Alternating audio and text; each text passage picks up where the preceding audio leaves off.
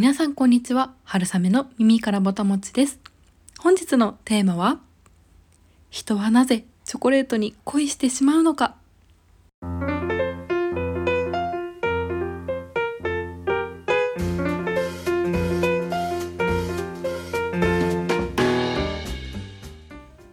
このポッドキャスト「春雨の耳からぼたもち」では食べることをこよなく愛する食いしん坊会社員である私春雨が皆さんの棚ではなくてお耳からポタマチが落ちてくるようなそんな食にまつわる楽しい情報をお届けしております。食の最新トレンドからおすすめのお店その食がなぜそこに存在しているのかといったストーリーなど様々お届けしていきたいと思っています。はい。というわけで本日はチョコレートのお話をしたいと思います。そろそろバレンタインということで街中でチョコレートを目にする機会あるいは手に取る機会も増えている今日この頃ではないでしょうか。私も、えー、チョコレートは大大大好きですがまあそんなに自分からわざわざこう手に取って買うっていうほどでは実はありません。小さい頃はチョコレートケーキが食べられなかったぐらいでチョコレート実は嫌いでで、まあ、なので大人になった今とか一人暮らしをしてからもですね別にチョコレートをわざわざスーパーで買ったりどうしても買わなきゃいけない生きていけないっていうほどではなかったですね。どちらかというとじゃがりことかポテチとか そっちの方がたまに食べてないと生きていけないってなっちゃうぐらい好きなんですけれどチョコレートはたまに食べれればいいやぐらいだったんですね。まあなんですけれどチョコレートが大体大好きでもうお菓子作りもとっても上手な友達がいてその友達に連れられてというか誘われて一緒にとっても美味しいチョコレートを食べに行ったんですね。それが日本橋三越前の方が正しいかなにあるアラン・デュカスさんのル・ショコラ・アラン・デュカス東京工房というところでしてアラン・デュカスさんをご存知の方もいらっしゃるかな多いかなと思います。もうミシュランで史上最年少で三つ星を取られたフレンチ界の巨匠ですね。その方が手掛けているチョコレートブランドがありまして日本に銀座だったり何店舗かあるんですけれどその東京工房という三越前あたりにあるお店でチョコレートを食べた時にもう感動してで本当にチョコレートの世界がすごく開けて自分の中でも。それでちょっと今日はそんなお話もしつつチョコレートの魅力について語っていけたらなと思います。まず、まあ、最初にお伝えした通りですね。なぜ人はチョコレートに恋してしまうのかというところなんですが私はチョコレートに恋してしまう理由はもうポイントとしては4つあると思っていて見た目と中身とギャップと癒しです。これは普通に男性でも女性でもみんな魅力的な人っていうのはみんなそうだと思います。それとチョコレートも全く同じでだからこそ恋してしまうのかなと思います。まず見た目そもそもじゃチョコレートってそもそも何ですかっていうお話なんですけどチョコレートはカカオ豆あのラグビーボールみたいな形したやつですねを発酵させて乾燥させてでローストしたものがまずカカオマスっていうものになります。でそのカカオマスプラスですねカカオマスをさらにそこから油分を絞るとカカオバターっていうものが出てくるんですけれどそのカカオバターとカカオマスあとはお砂糖とか牛乳とかいろいろそういったものを混ぜ合わせたものがチョコレートになっていきます。いろんな形のチョコレートですね。まあ、ちなみにこの、あのー、カカオバターを絞った方の残りの方がココアパウダーになります。でこれを発明したのがかの有名なバンホーテンさんっていうのは私ちょっと知らなかったんですけれどなるほどと思いましたね これからバンホーテン飲む時はちょっとありがたみが違うというかあバンホーテンさんありがとうございますっていう感じになるんですけれどはい。というちょっと余談は置いておいてですね。はい。で、まあそもそもそういうものですと。で、どんなチョコレートでも、まあこれは基本、この基本ベースは同じですね。砂糖とか、その後何足すかっていうところは違いますが、基本的にはこのカカオ豆から取れたものと甘いお砂糖とかを合わせたらチョコレートになるっていうことですね。まあ、ただこれでどんなチョコレートも全く同じはずなのにもう全く違う味がしますよね、まあ、それがチョコレートの楽しいところ。コーヒーとかに似てますよね嗜好品で。全く本当にシンプルで素材は同じなのに全く違ったものになっていくこの様。すごく面白いなと思うんですけれど、まあ、さっき言ったこの恋する理由っていうところの4ポイント4つはをチョコレートっていうのは特に満たしてるそういう食べ物なのかなと思います。まずチョコレートは見た目その見た目から可愛いですよね。箱とかももちろんなんですけど。本当にもういいお値段のするチョコレートってもう箱からたまらないじゃないですか見た目とか。であの例えばリボンがかかってたりしたらそれをほどく感じとか。紙箱だったらこうスッと外したりとかパカッて開けたりするもうあの瞬間からもうときめきが始まってて うーん何でしょうね。例えるならというかアップル製品あるじゃないですか。アップルってすごく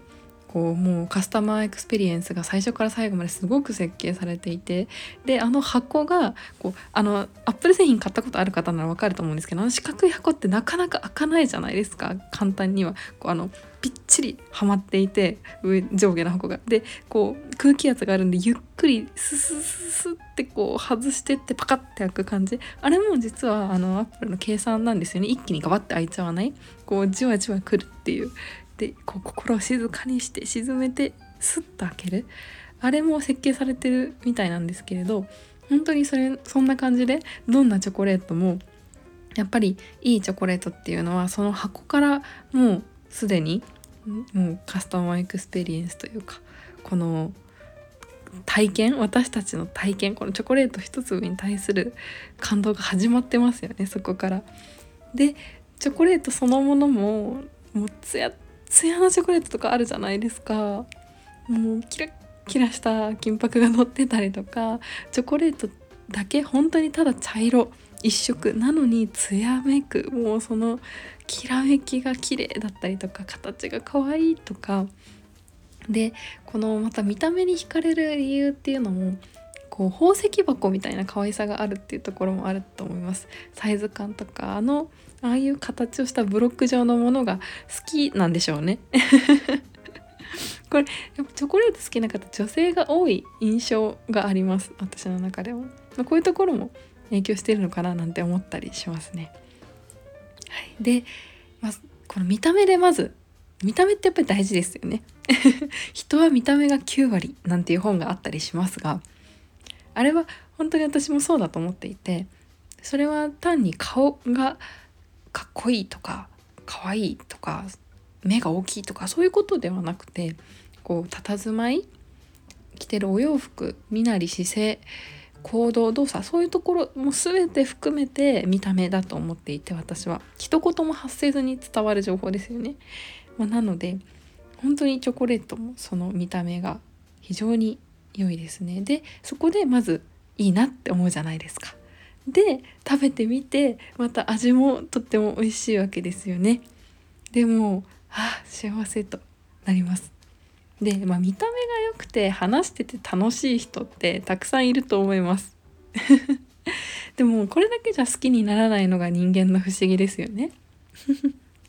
で、まあ、なんでじゃあチョコレートに恋してしまうのかっていうのを考えるとこれやっぱりその最後のギャップと癒しがあるからかなと思ってます。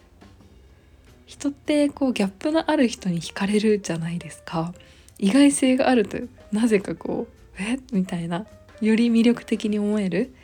で恋するというか感動のあるチョコレートってやっぱりギャップがあると思うんですよね。イメージしてたところとのギャップですね。いい意味で。だから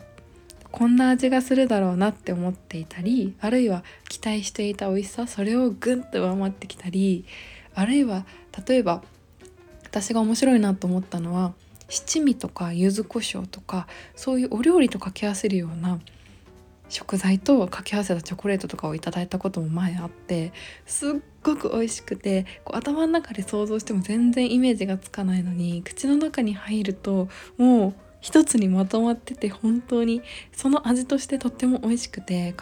新しい発見があってこういうあとは普通の本当にシンプルなチョコレート本当にシンプルに中にこうプラリネというかちょっと入っててっていうボンボンチョコレートって思って食べたのにもう全くもう何がどうなってるかわからないけどとにかく美味しいみたいなそういうチョコレートもあると思います。まあ、そういうところでこうやっぱりギャップがあるっていうのはすごくこう惹かれる一要因かなと思います。で、まあ、最後の癒しっていうところなんですけれどこれはチョコレートって本当に不思議なほどに癒される癒し効果があると思うんですね。どんなに美味しい食べ物でもこの癒しがあるっていうのはやっぱり嗜好品の特徴かなと思っています例えば高いお金を出せばですねお寿司とか例えばすごく美味しい焼肉とかそういうところもこう想像を超えてくるだとかあるいはイメージと違うっていうギャップがあったりで見た目も美しくて味も美味しくて。でもどうしてもこの癒しってなるとちょっと違うのかなと思います。こう食べた時の幸福感脳がふわーって幸せってホルモンいっぱい出る感じあのドバーってホルモン出てるみたいな感じは美味しいお寿司とかでもありつつもこの癒される心がときめいてこうキラキラしてで脳みそが溶けていくようなチョコレートと一緒にそんなこう幸せを感じられるっていうのはやっぱりチョコレートというか甘いものとかそういうのの限定の特徴なのかなと思っています。まあ、なのでですねこのもう4つが揃いかつですね世の中にいろんな種類のこの4つを満たしたチョコレートがあるっていうことで、まあ、人はどんどんどんどんみんなチョコレートのことが大好きになっていくのかなと思います。あと手が出る値段なのもいいところかもしれませんね。やっぱりすごく美味しいお料理世の中にこう例えば世界一のものや高いものと安いものがあったとしてまあ高いものってまあそのお値段に比例していいものであることがまあちょっと何がいいかっていう定義を置いといてやっぱり高いものっていいものじゃないですか。ざっくり言うと。でその世の中の端と端を取った時にですね例えばお寿司とかだともう天井がないじゃないですか。4万5万みたいなそういうディナーもあって。でまあ100円寿司ぐらいですよね。お手頃なスーパーのお寿司とか。でもチョコレートだったら、まあ、もちろん1粒500円するチョコレートだってそのお寿司とかと同じで普段食べてるもののもう10倍とかそれぐらいの値段なわけですよ。だって500円あればもう袋にわんさか入ったチョコレートが100円のチョコレートが5袋買えるわけじゃないですか。それが1粒ですよ。いいお店だったら。でもなんかこれやっぱりその最初絶対値としてまずこの1粒1体験あたりの値段がお手頃に手に取れるっていうところもチョコレートの良いところ素敵なところかなと思いますね。いやーでも本当にでちょっとここからじゃあその高いチョコレートってどんななのって話をしたいんですけれどアラン・デュカスさんに行って、まあ、初めて、まあ、そのお店がまずカフェになってるのでそちらで美味しいケーキをいただいてでチョコレートを買って帰って食べたんですねもうその一粒に本当に感動しました。これまでチョコレートってそんなに大差ないというか。でスーパーで売ってるようなチョコレートしか知らなかった私が1粒500円のチョコレートを食べてもうびっくりみたいな感じで。でこれまた言い表すのも難しいんですよね。中に入ってるものってさっき言ったみたいに多分シンプルで、まあ、もちろんナッツとかそれからフルーツの香りとかいろんなものもたくさん入ってはいるんですけれど何に感動してるのかわからないんですよね。もう食感なのか香りなのかその味の複雑さもうでこうとろける感じもう全てが芸術本当に芸術だなというか体で感じるものだなと思いました。だって別に見た目は本当に四角くて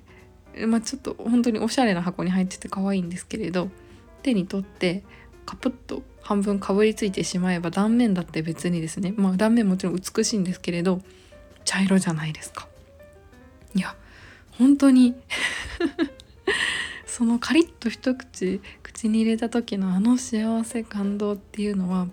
もう本当に忘れがたいというか一目惚れですね。本当に。理由ないですよね。一目惚れする時に。それと同じです。同じにしちゃいあちょっとあれかもしれないですけど。はい。なので皆さんにもぜひぜひこのバレンタインでなくてもなんですけれど美味しいチョコレートを自分のためにあるいは大切な人と一緒に食べるために買って体験してみていただきたいなと思います。個人的にえー、っとこの時期になって見たくなる動画がありましてですねそれを見ると皆さんチョコレートが食べたくなると思うんでちょっと是非おすすめさせていただきたいんですけれど YouTube でサッシーのあの指原ニノさんのチャンネルに田中みな実さんが登場する回があるんですね。で田中みな実さんもう無類のチョコレート好きらしくてサロンティュショコラっていう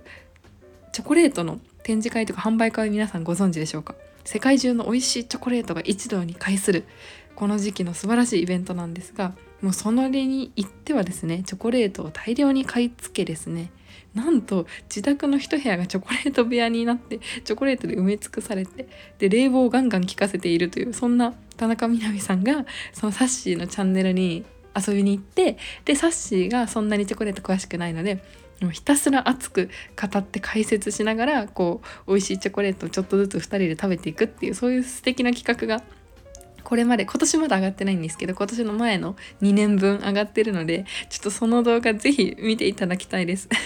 田中みな実さんのオタクっぷりが発揮されていてでこう見ているこっちもすごく勉強になるしとてもとても面白いのでぜひそれを見ていただければななんて思います。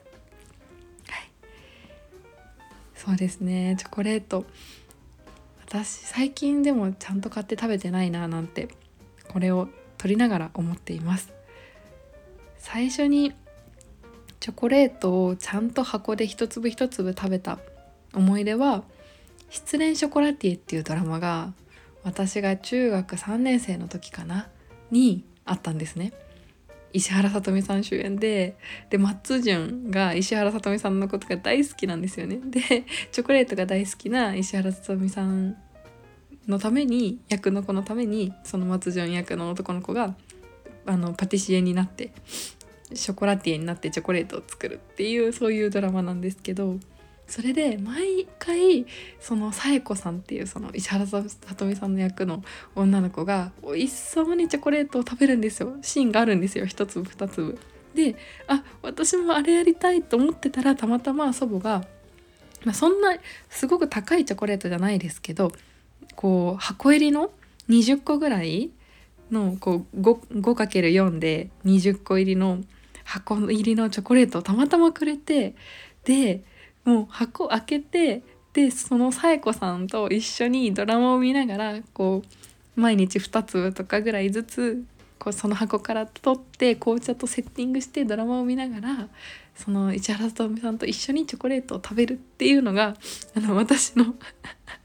チョコレートを一粒ずつ食べた最初の思い出ですね。こんな感じでチョコレートを食べていればですね石原石原さとみさんみたいに可愛くなれるんじゃなかろうかと思っていました当時は、はい、そんな私のチョコレートの思い出だったんですけれども皆さんもチョコレート